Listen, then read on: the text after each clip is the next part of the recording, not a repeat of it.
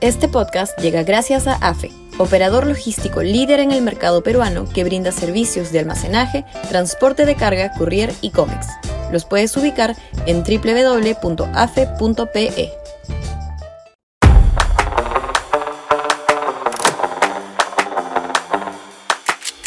Las tremendas culpas de la centro derecha.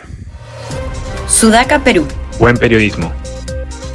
Los mejores carecen de toda convicción, mientras que los peores están llenos de apasionada intensidad. William Yates, escritor irlandés. Según la última encuesta de CPI, preguntada a la ciudadanía respecto de quién podría ser un buen presidente, aparece sorprendentemente para muchos Antauro Humala en segundo lugar, muy pegado a Rafael López Aliaga, quien aparece primero, y desplazando a De Soto, Keiko Fujimori, Martín Vizcarra, entre otros, de una larga lista.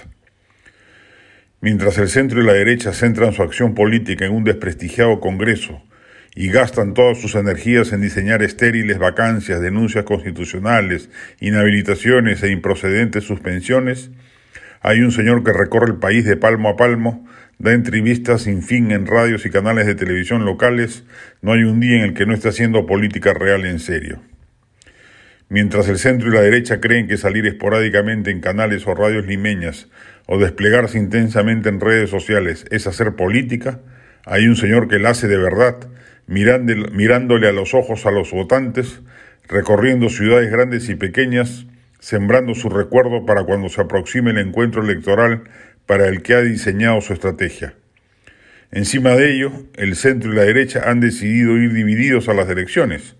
Hay hasta el momento 26 candidatos de ese perfil ideológico que alistan sus baterías sin pensar un segundo en la necesidad de agruparse y unirse para abultar la votación que puedan sacar y asegurar así que un país sociológicamente inclinado hacia la centro derecha termine votando por dos candidatos de esas canteras el 2026. Según la última encuesta del IEP, en el Perú un 39% se autodefine de derecha, un 37% de centro y apenas un 24% de izquierda.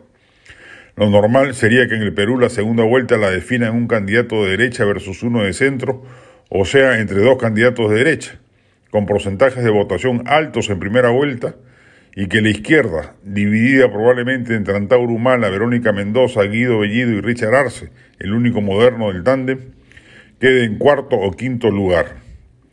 Pero la irresponsable fragmentación del centro y la derecha, sumada a su honda inacción política, seguramente harán que el 2026 se vuelva a repetir lo ocurrido el 2021.